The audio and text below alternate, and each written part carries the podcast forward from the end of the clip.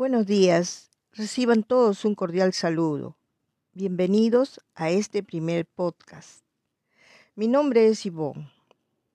Hoy les voy a hablar de un tema importante que les va a ser muy útil. Este tema es la comunicación asertiva. Los seres humanos somos seres sociables. Por este motivo es importante que tengamos una buena comunicación, mejor aún si esta es asertiva. Ustedes se preguntarán, ¿qué es la comunicación asertiva?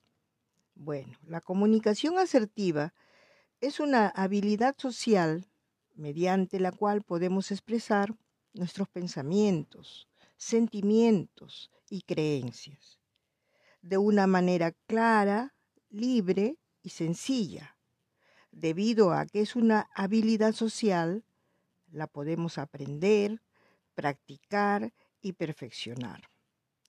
Este tipo de comunicación debemos practicar con la persona o personas indicadas y en el momento oportuno, considerando el respeto como parte fundamental en una comunicación asertiva.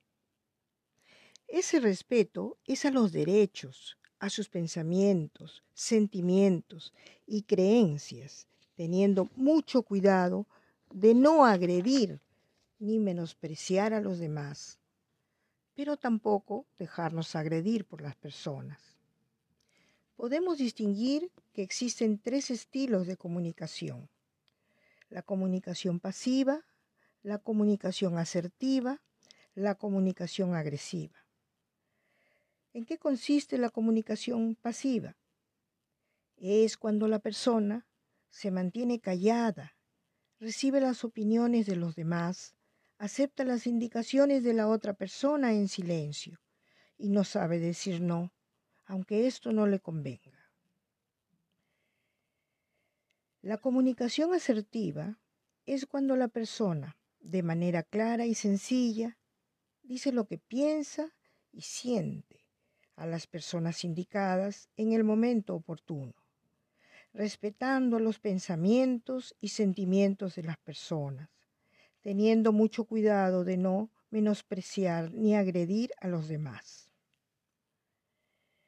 La comunicación agresiva es cuando la persona habla de manera autoritaria, ordena, interrumpe a la otra persona, no escucha, juzga o culpa amenaza o pelea.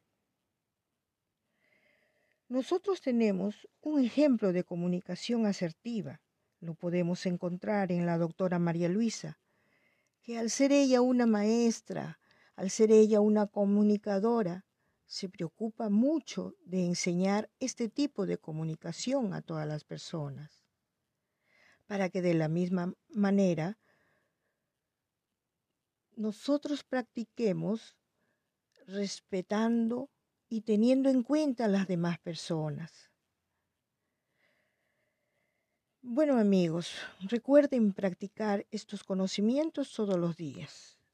Un abrazo para todos. Hasta el próximo podcast.